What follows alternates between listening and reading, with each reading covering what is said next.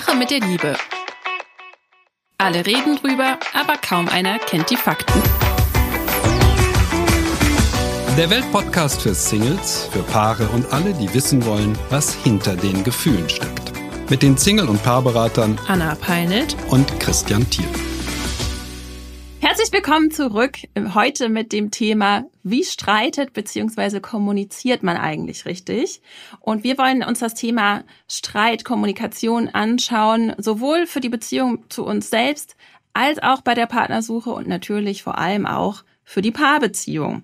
Und ähm, wir haben wie immer heute drei spannende Mythen dabei und dann haben wir oder ich zum Schluss noch eine ganz heikle Frage an Christian, nämlich wie ändere ich eigentlich meinen Mann oder meine Frau, wenn ich das gerne möchte?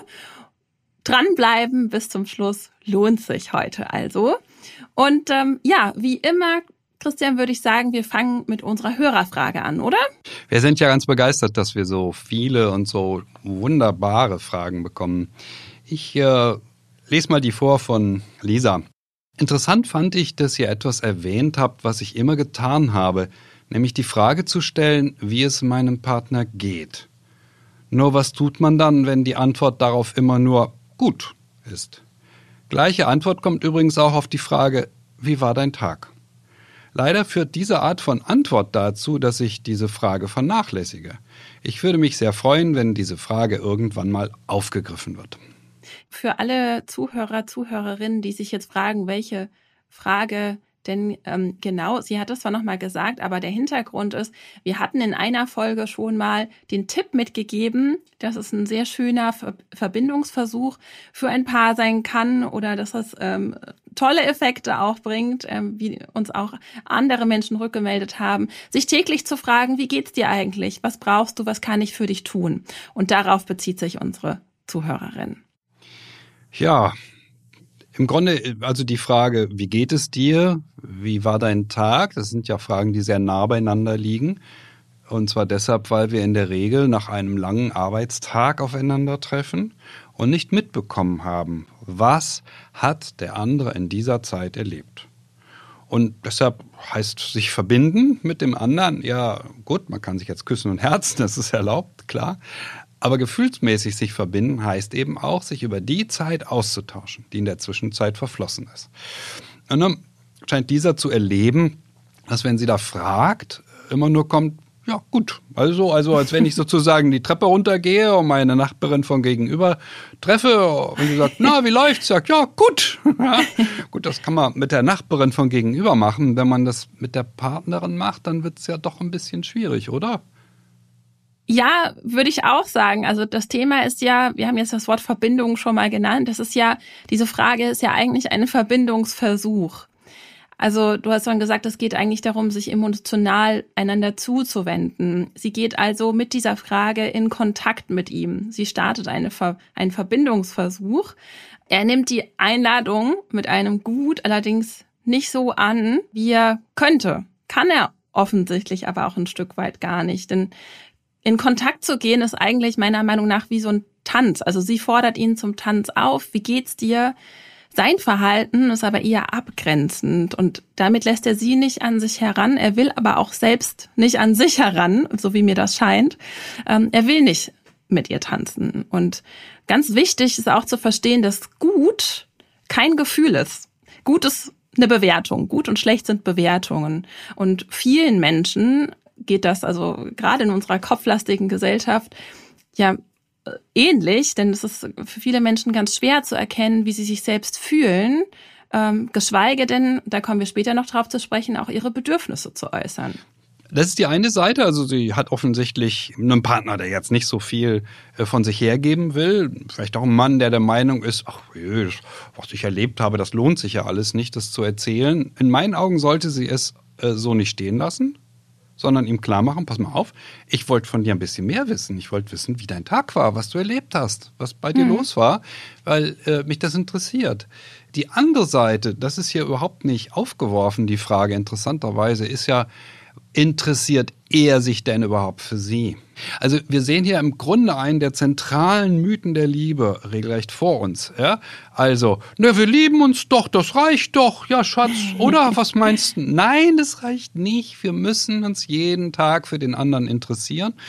Und Männer glauben in einem weitaus höheren Maß an solche Liebesmythen, als Frauen es tun.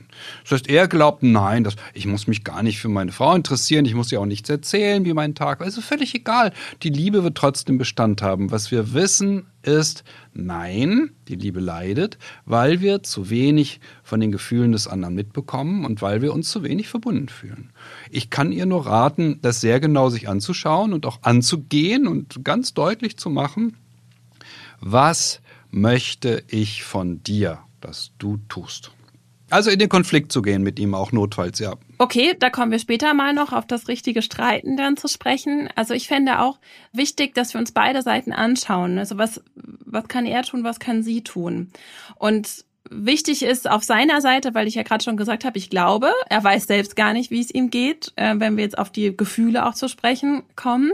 Und wir brauchen eine Selbstempathie, um auch Empathie für andere haben zu, kommen, äh, zu können. Und wer dann in Kontakt mit sich selbst ist, der kann auch erst in Kontakt mit anderen gehen. Und wie stellt man diese Empathie also für sich her, um da mal dem Mann auch, also Lisas Mann, einen Tipp mitzugeben, den sie ihm vielleicht auch vermitteln könnte? Erstmal muss er ja lernen, zwischen Emotionen und Gefühlen wie Trauer, Wut, Freude, Liebe, also hier sprechen wir von Gefühlen und diesen diesen Bewertungen zu unterscheiden. Und dann gibt's auch noch die sogenannten Pseudogefühle. Also das sind dann so Sachen wie ich fühle mich von dir bedrängt oder unter Druck gesetzt oder nicht gesehen. Und ähm, ganz wichtig ist, sich anzuschauen, was sind meine Gefühle und was sind auch meine Bedürfnisse und Wünsche.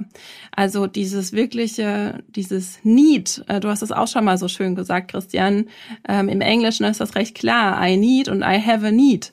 Ja, das könnte also der Wunsch sein, an Lisas Stelle jetzt auch zurückgefragt zu werden und das auch zu kommunizieren oder eine ehrliche Antwort auch zu bekommen oder einfach auch mehr Kontakt. Und hier ist es eben ganz wichtig, diese Unterscheidung zu treffen zwischen Wahrnehmung, also was nehme ich wahr und was kann ich beobachten und Interpretation. Also wir sind dann schnell, wenn wir in Kontakt miteinander gehen und über Gefühle sprechen und Anliegen, bei den Bewertungen, bei den Analysen und Unterstellungen und dann wird es schwierig. Deswegen ist es ganz, ganz wichtig, bei sich zu bleiben und erstmal wirklich nach innen zu schauen, ja, was fühle ich denn? Wie geht's mir denn? Ich finde, das Bedürfnis ist hier ziemlich klar ausgedrückt. Ne? Das Bedürfnis ist, ich möchte, dass da Kontakt entsteht, wenn wir aufeinandertreffen, wenn ich ihn frage. Und sie sollte auf diesem Bedürfnis beharren und sollte sehr deutlich sagen, dass sie das braucht wir müssen für unsere Bedürfnisse einfach eintreten in der Partnerschaft. Dafür sind sie da. Mhm. Äh, und äh, sie sollte das sehr, sehr ernst nehmen, denn sie begreift, dass das nötig ist für eine Partnerschaft. Jedenfalls für sie ist das wichtig, dass er reagiert und dass er mehr sagt als, oh, gut, war gut. Und ihr ist das klar, ihm ist das offensichtlich nicht so klar, also sollte sie dafür deutlich eintreten.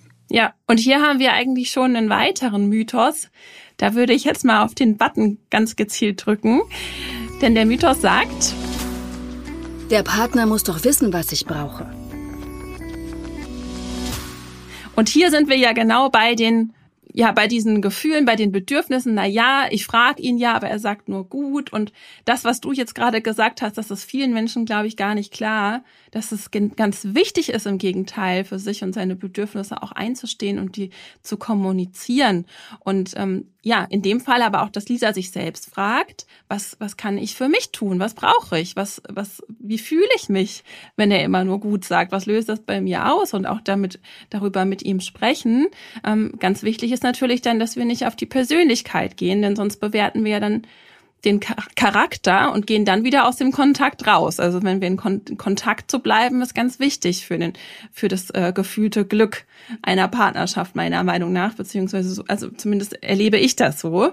Und ganz wichtig, wenn wir bei von Bedürfnissen sprechen, ist auch, finde ich, eine sehr sehr spannende Erkenntnis. Die Forschung der künstlichen Intelligenz, die hängt gerade, zumindest was mein Wissensstand angeht, am Thema Bedürfnisse. Denn was uns Menschen vom momentanen Stand der Forschung da unterscheidet, sind unsere Wünsche, unsere Hoffnungen, Träume, Ziele, die uns ja motivieren und dazu antreiben, uns entsprechend zu verhalten. Es macht uns also menschlich, Bedürfnisse zu haben, um da nochmal deinen Punkt zu unterstreichen, weil vielen Menschen das ja wirklich so schwer fällt und man eben denkt, naja, der andere muss doch wissen, was ich brauche und das wird schon. Aber wenn man diesen Bedürfnissen keinen Raum gibt, dann lebt man ja wie zwei Roboter, also künstliche Intelligenz, ja, nebeneinander her. Und das ist ja genau das, was wir nicht haben wollen diese äh, Frage eben, muss ich oder darf ich oder soll ich für Bedürfnisse eintreten, ist tatsächlich sehr, sehr, sehr zentral in einer Partnerschaft. Und auch die Frage, in welcher Form wir dafür eintreten, das wird uns später noch beschäftigen, ist ganz, ganz, ganz zentral. Auf jeden Fall. Und wenn wir nicht für die Wünsche und Bedürfnisse eintreten, dann zeigt sich das wieder und wieder in der Beratung, kommt ein Paar, Ehepaar, 15 Jahre zusammen, schwere Ehekrise. Und es zeigt sich, beide haben irgendwann aufgehört, für ihre Wünsche und Bedürfnisse einzutreten oder haben es von Anfang an nie so deutlich gemacht. Und je länger ein Paar dann zusammen ist, desto schwieriger kann das werden. Ich bekomme ja immer weniger von dem, was ich mir wünsche. Und da äh, kommt natürlich dummerweise nicht nur zusammen, dass vielleicht Menschen auch sehr gutmütig sind und deshalb nicht für ihre Wünsche eintreten, sondern dass unser Bild in unserer Kultur von der Liebe ja ist, dass wir Wünsche und Bedürfnisse gar nicht kommunizieren müssen. Ne? Mhm. Deshalb haben wir diesen Mythen-Button ja gerade gehabt. Also zum, zum Mythos Liebe gehört ja zentral dazu, dass wir nicht ausdrücken müssen, was wir uns wünschen, sondern dass der andere Gedanken lesen kann. Genau. Ja, der andere weiß ganz genau, ähm, was ich will und müsste es ganz genau wissen und ach, das weiß er nicht, wie, wieso nicht. Und ich sage dann immer in der Beratung, das Problem bei Frauen ist, ja, die kommen ohne Gebrauchsanleitung ins Haus. Ja? Also eine Waschmaschine wird mir geliefert mit Gebrauchsanleitung, kann ich lesen, aber eine Frau hat keine. Ja? Die habe ich dann so neben mir am Bett liegen und sage, und äh, wo ist die Gebrauchsanleitung? Ja? Umgekehrt ja das Gleiche. Auch Männer kommen ja ohne Gebrauchsanleitung. Und äh, vielleicht hilft das dem einen oder anderen, dieser Gedanke. Also Wünsche und Bedürfnisse dafür einzutreten, jetzt im Fall von Lisa, die hat den Wunsch, dass sie mehr erfährt über seinen Tag. Und dieser Wunsch ist so wichtig, dass ich vermute, wenn sie nicht mehr erfährt, wenn er weiter so wortkarg bleibt und nichts erzählt, dann wird es zwischen den beiden im Laufe der Zeit noch richtig schwierig. Dann fangen die nämlich irgendwann an zu streiten, egal über was. Möglicherweise gar nicht über den Punkt, der sie stört, nämlich dass er so wortkarg ist und nur ein Ja über die Lippen bringt äh, oder ein Gut, ja, war gut. Ja. Paare streiten dann später über ganz, ganz andere Dinge. Die streiten dann über Dinge, die weit abliegen von dem Feld, auf dem sie sich geärgert haben. Das ist sehr auffällig. Also wir müssen für Wünsche und Bedürfnisse eintreten. Das ist nun wiederum auch was, was wir aus der Forschung sehr genau wissen. Paare, die das tun, und zwar in den ersten drei bis vier Jahren ihrer Partnerschaft tun, bleiben tendenziell länger zusammen als die Paare, die das nicht tun. Das muss jedem klar sein. Also dieses, ne, wir schweigen und ach nö, alles ist nur alles pure Harmonie. Ja, wer das praktiziert, der wird erleben, dass es nicht gut geht. Ganz wichtiger Punkt und das zeigt ja, dass das schon bei der Partnersuche anfängt. Also ich, ich möchte hier gerne nochmal auch für äh, falls Singles heute zuhören, da auch nochmal die Wichtigkeit betonen, denn da hält sich da so ein anderer hartnäckiger Mythos auch in Kombination. Der Partner ändert sich schon noch. naja, wir kennen uns ja noch nicht, der andere ändert sich schon noch, wenn wir erstmal zusammen sind oder wenn er sich dann endlich richtig sicher ist, dann wird das alles gut. Und auch hier brauchen wir Klarheit. Also was wünsche ich mir? Wie fühle ich mich? Also hier ist ja auch der Kontakt nach innen ganz, ganz wichtig. Und was brauche ich? Ja, die meisten Menschen, und das ist leider so, geht mir manchmal selbst auch so, wissen gar nicht, was sie wollen. Also da gibt's ja diesen Spruch, ich habe Heimweh, aber weiß nicht wonach. Deshalb ist wichtig beim Daten auf keinen Fall über das Verhalten oder dieses schlechte Gefühl, das das Verhalten in mir auslöst, hinwegzuschauen. Denn hier fängt die Beziehung an und wir legen hier den Grundstein. Also nicht umsonst sagen wir, äh, da gibt es Red Flags, rote Flaggen, auf die man schauen muss. Und deswegen arbeiten wir ja da mit unseren Klientinnen und Klienten auch dran, diese eigenen Bedürfnisse zu erkennen und auch ein Date so reflektieren zu können, dass man sich dessen bewusst ist, ob die eigenen Bedürfnisse Beachtung finden. Und ja, wie du schon sagst, also junge Frauen kommen oder Frauen kommen da ohne Gebrauchsanweisung, Männer kommen auch ohne Gebrauchsanweisung, aber Frauen sind oft, und das erlebe ich auch so, viel gutmütiger und überlegen sich dann einfach eine Gebrauchsanweisung äh, sozusagen. Und ähm, ja übersehen auch einfach gerade am Beziehungsstart beim Daten ganz viel. Und da genau hinzuschauen ist ganz ganz wichtig. Und das schaffen viele leider auch gar nicht alleine. Und da wird ganz viel auf die Bedürfnisse des Gegenübers geachtet, aber die eigenen Bedürfnisse, die müssen schon beim Date klar gemacht werden. Denn je früher man das tut, umso mehr Frust erspart man sich und umso ja eine größere Chance gibt man ja eigentlich auch der Beziehung. Können wir endlich los? Ja, Moment, ich muss mir gerade noch ein Ticket organisieren. Äh, welche S-Bahn nehmen wir nochmal? Du holst dir jetzt am besten mal das Deutschland-Ticket. Das geht ganz schnell. Und schon können wir mit allen Bussen und Regionalbahnen fahren, wann wir möchten. Und auch wohin wir wollen? Ja, wir steigen einfach ein und müssen uns mit dem Deutschland-Ticket um keine weiteren Tickets kümmern. Egal, ob du montags damit ins Büro fährst oder wir spontan nach Berlin wollen oder am Wochenende ins Grüne. Okay, das heißt, wenn ich mit den Jungs zum Auswärtsspiel will, steige ich einfach mit meinem Ticket in die Regionalbahn und den Bus und fahre zum Stadion. ja, ganz genau. Aber jetzt geht's erstmal zum Shoppen in die Stadt. Und wann möchtest du losfahren? Jetzt informieren unter bahn.de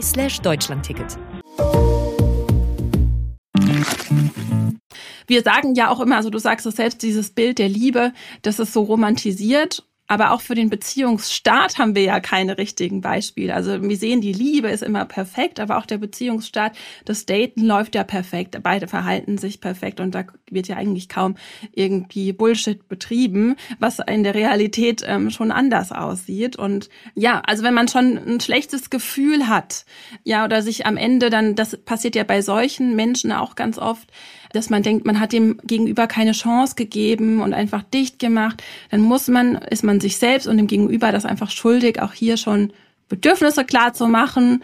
Ja, und dann weiß man ja, stoße ich auf offene Ohren oder suche ich lieber weiter. Ja, wir müssen zu uns stehen, ganz klar. Also niemals über Bauchgefühle hinwegsetzen. Das ist ganz entscheidend. Äh, ich wundere mich auch immer wieder, wie viele sich schon bei der Partnersuche so stark anpassen wollen. Eine Partnerschaft besteht ohnehin schon später dann mal aus einer Menge Kompromisse.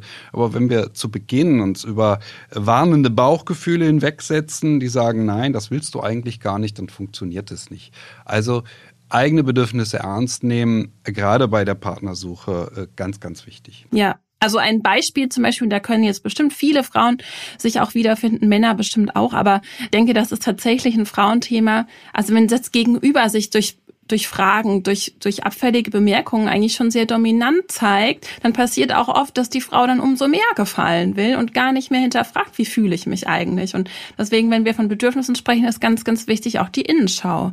Und dann kann sie ihm, wenn sie das wenn sie bewusst für sich selbst ist, Einhalt bieten. Und so wird dann ein Grundstein auch für eine Beziehung gelegt, die auf Augenhöhe ist und sonst eben nicht. Und man ist eben nicht in Kontakt miteinander. Und es ist entsteht schon von vornherein was ganz, ganz Komisches. Das wäre jetzt eine spannende Frage hier an Lisa, äh, denn was hat das dass jetzt er so? Wortcut einfach äh, gut sagt, ja, doch war gut. Ähm, natürlich die spannende Frage, ob ihr das nicht relativ frühzeitig hätte klar sein können. Also wie reflektiert redet jemand über seine Gefühle, über das, was er erlebt, ja. Das können wir auch schon bei Dates wahrnehmen und sollten wir auch bei Dates wahrnehmen und auch da schon fragen, passt das wirklich zu mir? Ist das das Richtige? Wer in der Partnerschaft ist, wie bei Lisa, muss sich andere Fragen stellen. Der muss sich wirklich nicht die Frage stellen, habe ich den richtigen Partner oder den falschen, denn er hat sich entschieden. Also geht es um ganz, ganz andere Fragen. Es geht um die Frage, wie mache ich Gebrauchsanleitungen deutlich? Wie gebe ich meiner, mache ich meine Gebrauchsanleitung deutlich? Wir haben sie nicht auf der Stirn geschrieben. Und wie sorge ich dafür, dass ich in einer Beziehung wirklich das bekomme, was mir persönlich wichtig ist? Es gibt da auch nicht Anleitungen in dem Sinne, die für alle Menschen gelten. Deshalb betone ich das immer wieder so mit der Gebrauchsanleitung für denjenigen, den man sich gewählt hat. Es gibt keine Gebrauchsanleitung für Männer und für Frauen. Es gibt eine Gebrauchsanleitung für jeden Einzelnen von uns. Dazu ist es hilfreich, dass wenn der andere auch mal was sagt, ja, auch für seine Wünsche und Bedürfnisse eintritt. Wir können Fragen stellen. Nur das ist das Zentrale, dass wir herausfinden, was muss ich tun, damit ich den anderen erreiche und was kann der andere tun, damit ich mich in dieser Beziehung wohlfühle. Das ist der zentrale Kern einer Partnerschaft. Mhm. Wünsche und Bedürfnisse zu realisieren. Wenn wir die nicht bekommen, dann werden wir unglücklich werden im Laufe der Zeit. Wir werden unzufrieden, Wir werden vielleicht, hm, was haben wir da noch alles? Nörgeln, Vorwürfe machen, Kritik äußern. Es wird also eher in die unhöfliche Richtung gehen. Mhm. Und das ist nicht hilfreich. Es wird dann also viel gestritten und hier kommen wir schon zum nächsten Mythos. Ein Paar sollte sich nicht streiten. Oh weh, oh weh, oh weh, oh weh. Ja, vielleicht muss man jetzt eins vorwegschicken, wenn man über Streiten redet. Das Wort Streiten, ja, so wie wir es verwenden, gibt es im Grunde mindestens einmal doppelt. Also, die eine Form, das Wort Streit zu benutzen, sagt, na ja, wir haben uns über unsere unterschiedlichen Wünsche und Bedürfnisse unterhalten, ja, und es hat sich herausgestellt, wir sind unterschiedlicher Meinung. Das empfinden manche Paare schon als einen Streit, ja. Ich würde sagen, na gut, also hm, ist vielleicht ein bisschen weniger, aber kann man so bezeichnen. Ja. Ich selber benutze den Begriff Streit eher, wenn eine sehr große Portion Unhöflichkeit mit im Spiel ist. Und dann fange ich natürlich an zu warnen. Bitte lassen Sie es sein. Kannst du das konkretisieren, die Unhöflichkeit? Ich habe es ja gerade schon mal so, ne, diese, diese Trias gesagt von Kritik, Vorwürfe, Nörgeln. Mhm. Ja? Also, die Frau, typischerweise beim Nörgeln ist es die Frau. Ja? Das, Nörgeln ist eine typisch weibliche Strategie. Ich bin unzufrieden, also nörgel ich rum, unentwegt nörgel ich rum. Das hat nichts mit Gebrauchsanleitung zu tun. Mehr als dass ich unzufrieden bin, kann der andere ja jetzt nicht äh, begreifen. Das sagt man auch ganz klar in der Paarberatung dazu. Nörgeln ist einfach eine Form, keine Verantwortung zu übernehmen. Ich sage ja nicht, was ich brauche und was ich will, sondern ich nörgel eben immer nur rum. Mhm. So, die anderen Strategien werden sehr, sehr gerne auch von Männern benutzt. Also die Kritik am anderen, die Vorwürfe, ja, dem anderen gegenüber. Also ich trete nicht ein für das, was ich brauche, sondern ich werfe ihm vor, dass ich nicht bekomme, was ich äh, meiner Meinung nach, was mir zusteht. Ja? Und das Problem bei aller Form der Kritik und der Vorwürfe ist, hm, der andere wird im Kern nicht darauf reagieren, was wir von ihm wollen, sondern er wird auf den Tonfall reagieren. Das machen alle Menschen so. Ja? Er reagiert auf den emotionalen Gehalt dessen, was da passiert. Ich werde kritisiert, ich schieße zurück. Sie, sie, hat doch neulich auch. Ja, also es geht sofort in die Eskalation hinein. Und deshalb sagt man nein, also bitte nicht. Ne? Also keine Vorwürfe.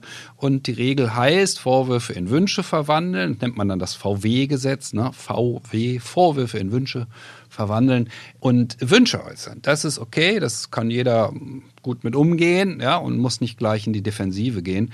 Aber ja, sobald es, und ich habe jetzt nur die, die vor, also ich habe jetzt hier nur die, die halbwegs harmlosen Formen der Negativität erwähnt, wie Kritik und Vorwürfe. Ich könnte jetzt noch weitergehen. Es gibt noch Menschen, die schmeißen Teller mit äh, vollen Gerichten an die Wand. So mhm. wütend sind sie und glauben, das sei eine angemessene Form seine Wünsche und Bedürfnisse zu äußern. Und äh, Gläser mit Sekt werden auch gerne an die Wand geworfen von wütenden Männern wie Frauen. Häufiger Frauen, muss man sagen, aber. Woher äh, weißt du das ja, denn? Äh, aus der Beratung. Ach so, natürlich. Ja. Ja, Wut das ist wirklich eine Eskalationsstufe. Ich kann nur abraten. Ähm, spielt eine ganz, ganz große Rolle. Es spielt eine ganz große Rolle, vor allen Dingen, wenn Menschen in die Beratung kommen und sagen, ja, also Hilfe, bei uns klappt die Kommunikation irgendwie nicht. Ja, mhm. das ist äh, ein sehr hilfloser Versuch zu beschreiben, was da passiert. Das liegt nicht an der Kommunikation, die wissen die richtigen Worte. Aber die werden einfach unglaublich wütend, zum einen. Und wenn sie miteinander reden, dann kritisieren sie den anderen immer in Grund und Boden. Und naja, was soll denn da passieren? Bei Wut versuchen wir uns zu schützen vor dem anderen, bei Kritik möglicherweise versuchen wir eher zurück zu kritisieren. Mhm. Der Gegenvorwurf. Ich halte beides für falsch. Ich halte auch den Gegenvorwurf für falsch. Wenn einer einen Vorwurf formuliert, dann wäre es hilfreich, der andere sagt, Moment mal, Moment mal, Moment mal, das war jetzt ein Vorwurf, das finde ich nicht gut. Kannst du das ein bisschen anders ausdrücken? Ne? Hast du da vielleicht eine andere Möglichkeit, deutlich zu machen, was du dir wünschst? Okay. Das rate ich natürlich auch Paaren in der Paarberatung. Ich sage so, jetzt schauen wir mal, was ist der der eigentliche Wunsch, ja, und äh, versuchen Sie den doch mal bitte auszudrücken mhm. und nicht den Vorwurf. Auf Vorwürfe reagieren die meisten Menschen eher mit Gegenvorwürfen. So ist es nun mal. Also sind wir alle, auch nicht nur wir Männer. Also ich bashe ja gern die Männer und das werde ich bestimmt gleich auch nochmal tun, aber in dem Punkt sind Männer wie Frauen völlig identisch. Äh, auf Kritik reagieren Menschen schwierig. Und hier sind, ist eben auch wieder Unterstellung so ein wichtiger Punkt und dass man deswegen meiner Meinung nach, auch Erfahrung nach, ist einfach die Innenschau so wichtig und bei uns zu bleiben. Was du hast schon gesagt, Wünsche formulieren. Aber um Wünsche formulieren zu können, muss man erstmal auch schauen, was brauche ich eigentlich, was fühle ich eigentlich.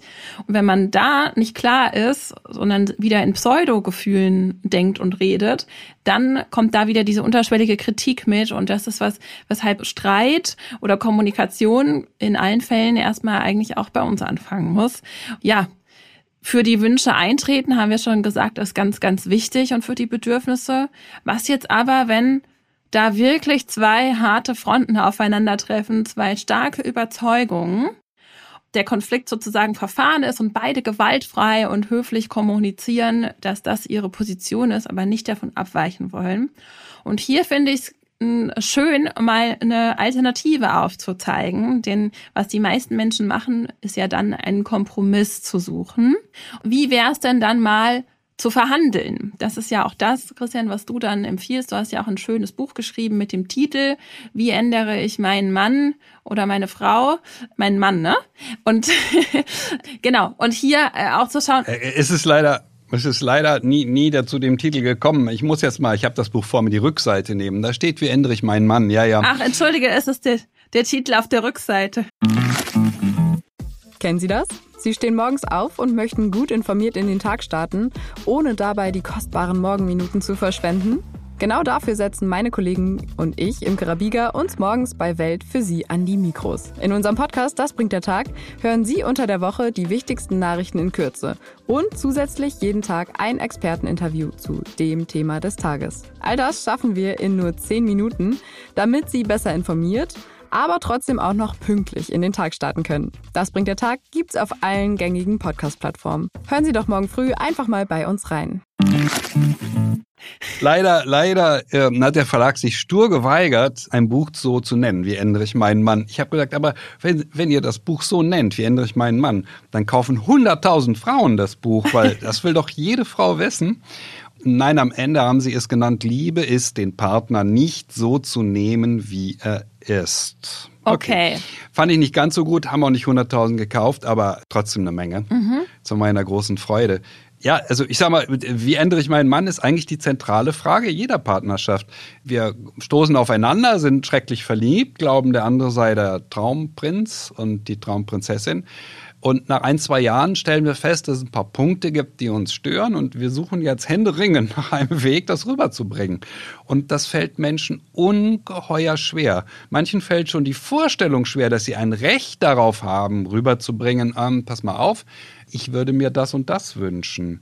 Also das mit den, ja, mit den Rosen ist ja nett gemeint, aber ich hätte viel lieber Tulpen. Egal was es ist. Es spielt ja gar keine Rolle. Wir dürfen Wünsche haben ohne Ende im Leben. Wir müssen sie nur irgendwie auch kommunizieren. Wir müssen das rüberbringen, was wir wollen. Und das, deshalb habe ich dieses Buch geschrieben. Ja, da geht es dann halt wirklich um alle äh, Strategien, die nicht funktionieren. Wir haben ja schon ein bisschen drüber gesprochen. Also alle aggressiven Strategien, alle negativen Strategien funktionieren nicht gut. Das ist die Wut, das ist die Kritik die Herabwürdigung des anderen. Die bewirken eher das Gegenteil. Mm, ja. Also, dass der andere sich wirklich nicht, nicht dahin bewegt, nicht, ja. wo wir das gerne hätten. Das ist das Frappierende. Also er kann sich dann gar nicht dahin bewegen, wohin wir ihn gerne hätten, weil er muss, wenn er so angegriffen wird, er muss, rein logisch, muss er verharren und muss Gegenkräfte aufbauen. Ja, es ist sozusagen wie so ein Grabenkrieg, der dann entsteht. Und deshalb kommt es ganz, ganz sehr darauf an, eben ja, zunächst einmal die Position nicht verhärten zu lassen. Also wenn es so ist, wie du gerade gesagt hast, also es gibt zwei Menschen mit sehr unterschiedlichen Vorstellungen ja, an irgendeinem Punkt ihrer Partnerschaft, meinetwegen, er will in der Stadt wohnen, sie auf dem Land oder wie auch immer, dann ist der erste, der wirklich allererste und wichtigste Schritt nicht die eigene Position stärker zu machen. Wenn ich mich mit meiner Frau einigen möchte in so einer existenziellen Frage wie Leben in der Stadt, Leben auf dem Land, dann ist der erste Schritt herauszufinden, warum will sie das? Menschen wollen verstanden werden. Mhm. Das heißt nicht, dass ich meine Position aufgeben muss. Wenn ich nun überhaupt und gar nicht aufs Land will, ja, und ich will unbedingt in der Stadt bleiben oder umgekehrt, ich will aufs Land, aber sie will das auf keinen Fall, dann ist der erste Schritt, um zu einer guten Lösung zu kommen, immer, dass beide sich bemühen müssen zu verstehen, wie die Gegenseite tickt. Das ist im Übrigen auch bei, bei der Diplomatie, ja. Überall ist das so, ja. Wenn, wenn man den Konflikt Russland gegen Ukraine lösen will, dann bleibt einem auch nichts anderes übrig, als zu sehen, was für Wünsche, Bedürfnisse, Interessen, Sichtweisen haben die beiden Seiten und zu welchen Schritten kann man sie jetzt bewegen. Wir dürfen nicht zulassen, dass so eine Verhärtung passiert im partnerschaftlichen Konflikt. Ich nenne das wirklich auch immer Russland gegen Ukraine, wenn die zu mir kommen und haben sich so verhakt. dass sie sagen, ja, wir lieben uns, aber davon merke ich nichts. Also wenn sie miteinander reden, dann klingt das mindestens so, so aggressiv wie eben Russland gegen Ukraine. Und ähm, das können wir unheimlich schwer mit der Liebe verbinden. Wir denken dann, ja, dann kann es ja keine Liebe sein, was wir hier haben. Dabei ist das nicht mehr als eine große Unbeholfenheit. Nein, wenn einer aufs Land will und der andere will in der Stadt wohnen bleiben, ist das legitim. Aber nur seine eigene Position stark machen und sich gar nicht dafür interessieren, was den anderen umtreibt, das ist ein strategisch gesehen unglaublich schwerer Fehler. Und wenn wir uns dann verstanden haben gegenseitig und die Positionen sind ja in den meisten Fällen kommt dann nicht das, ach, na dann will ich auch auf dem Land oder auch in der Stadt wohnen. Wie geht man dann weiter vor? Also jetzt haben wir, wir haben gerade schon mal das Verhandeln angesprochen und das finde ich eine ganz charmante Alternative. Wie würde man das dann machen? Weil gerade bei so existenziellen Fragen. Also erstens, der andere möchte verstanden werden, ich auch, ja. Und wenn beide verstehen, warum der andere so einen ganz besonders wichtigen Wunsch hat, ja, also ich will in der Stadt bleiben und da finde ich es riesig toll. Meine Frau will aufs Land, das findet sie klasse. Ja, nur mal angenommen. Haben wir nicht, ist bei meiner Frau und mir nicht so, aber könnte ja so sein. So, das Verstehen ist der erste Punkt. Das muss einem ganz klar sein. Aber was passiert jetzt? So, jetzt kommt der, der wichtigste Trick. So, wenn wir uns beide wirklich verstanden haben, sollten wir das Thema auf der Stelle ruhen lassen. Ja, gar nicht weiter diskutieren. Weil das ist ja kein einfach zu lösender Fall. Das merkt man doch sofort. Wenn wir jetzt auf Zeit spielen und sagen, das muss jetzt morgen geklärt sein oder übermorgen, dann bricht das Chaos aus. Ja, also wir brauchen jetzt mehr Zeit. Wir müssen dafür sorgen, dass es uns gut miteinander geht. Und jetzt kommt der entscheidende Trick. Schwierige Fragen Schwierige Fragen lassen sich am besten lösen nach dem Sex. Nicht vor dem Sex, nach dem Sex. Mhm. Also, wir müssen dafür sorgen, dass es uns gut miteinander geht und wir müssen anfangen, miteinander zu reden, wenn es uns besonders gut miteinander geht. Warum? Weil die Sexualität dazu führt, dass hohe Mengen an Bindungshormonen ausgeschüttet werden und aus irgendeinem vollständig verrückten Grund führt das dazu, dass wir viel flexibler werden, dass wir viel kreativer werden auch. Wir, wir finden plötzlich zehn neue Lösungen. Nicht, ich wohne in der Stadt und auf dem Land. Nein, ich habe da von einem Ort gehört, da kann man so und so und da kann man beides vielleicht hinkriegen, am Stadtrand, was auch immer. Also Verhärtungen tendieren, in Partnerschaften tendieren dazu, unglaublich viele Möglichkeiten, die es noch gibt, einfach auszuschließen. Mhm. Und das lässt sich besser lösen, wenn man sich erstens Zeit lässt und wenn man zweitens in den Zeiten, wo es ein richtig gut miteinander geht, ja, das Thema wieder aufnimmt mhm. und sagt, oh Mensch, lass uns doch nochmal darüber reden, vielleicht kommt uns dann noch eine Idee, aber ohne den Druck, dass es jetzt zu einer Lösung kommen muss. Die meisten Paare vermeiden, wenn die Stimmung besonders gut ist, also nach dem Sex, ja, nicht direkt danach, sondern eben in den Stunden, in den Tagen danach, vermeiden sie schwierige Themen und weil sie die schwierigen Themen vermeiden, kommen sie auch zu keiner Lösung und dann kommt das schwierige Thema erst wieder auf den Tisch, wenn die Stimmung schlecht ist. Mhm. Ja, das ist einer der Grundfehler, den Paare machen und pausenlos machen. Und dann sage ich immer, nein, sie müssen anfangen, die gute Stimmung zwar zu genießen, ich gönne ihnen die, aber Sie müssen gerade die gute Stimmung nutzen, um auch über Themen zu sprechen, die zwischen Ihnen beiden eben ein bisschen strittiger sind. Mhm. Interessant, da haben wir eigentlich jetzt fast noch einen vierten, fünften Mythos. Es kamen doch noch ein paar mehr dazu.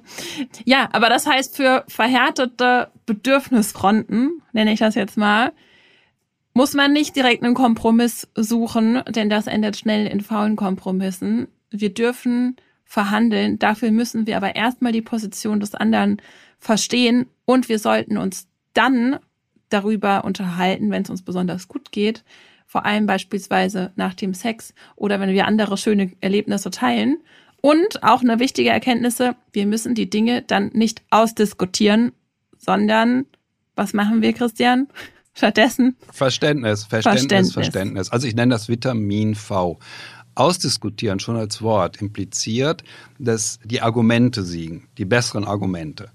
Jeder von uns glaubt, dass er die besseren Argumente hat. Und es geht überhaupt nicht um Argumente. Ich meine, also gibt es auch nur ein Argument, das für die Stadt spricht und ein Argument, das fürs Land spricht.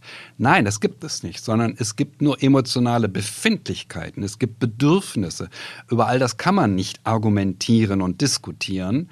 Man kann die Vor- und Nachteile lange in Checklisten aufschreiben, aber im Kern ist es eine zutiefst emotionale Entscheidung. Und deshalb ist dieses mit dem Verständnis so wichtig, selbst wenn der andere am Ende seine Position räumen muss, mir zuliebe ja, und sagt, ah, na gut, ich gebe nach, ist das Allerwichtigste, dass er für seine Position sehr, sehr, sehr viel Verständnis bekommen hat. Aber ich denke, das ist eine super Herangehensweise, deswegen auch nochmal hier ein klarer Buchtipp für Christians Buch.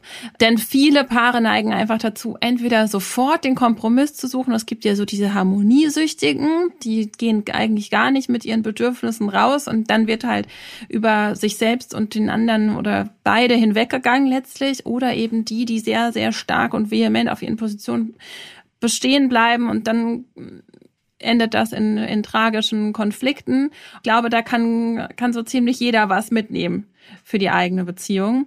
Ich habe noch einen Tipp für alle, für die, die jetzt nicht ein ganzes Buch lesen wollen. Ich bin natürlich dafür, das ganze Buch zu lesen, aber, aber wer weniger Zeit aufwenden will, gerade zu diesem Buch, Liebe heißt den Partner nicht so zu nehmen, wie er ist, gibt es auch ein sehr schönes äh, Video auf YouTube. Da hat mich eine Journalistin interviewt und eine ganze Stunde. Also es ist wirklich sehr, sehr schön geworden und eine schöne Zusammenfassung auch äh, der wichtigsten Ideen. Also wer nur eine Kurzfassung haben will, der findet sie auch dort. Sehr gut. Und dann haben wir schon wieder länger gequatscht, als wir es uns eigentlich vorgenommen haben. Deswegen würde ich jetzt zum Ende der Sendung nochmal äh, an unsere Zuhörer, Zuhörerinnen appellieren, mit ihren Fragen weiterhin gerne auf uns zuzukommen. Wir bekommen ganz viele tolle Fragen und äh, wir bemühen uns auch, möglichst viele davon zu beantworten. Und wenn nicht, dann gibt es eine Mail von uns. Es gibt also in jedem Fall eine Antwort. Um den Kreis auch zu schließen und nochmal zur Anfangsfrage zurückzukommen. Unsere Fragende setzt sich ja bereits für die Beziehung ein. Sie hat, sie stellt diese Frage, wie geht es dir? Sie hat uns geschrieben, was können aber Männer auf der Partnersuche? Und in der Partnerschaft dazulernen, um die Liebe für beide erfolgreicher zu machen. Und damit wollen wir uns in der nächsten Folge beschäftigen, denn wir sind ja der Meinung, Beziehung ist eigentlich Männersache. Das äh, weckt jetzt hoffentlich äh, beim ein oder anderen Neugier und wir freuen uns schon auf Fragen dazu und auf die nächste Folge und sagen damit Tschüss für heute. Bis dahin, macht's gut.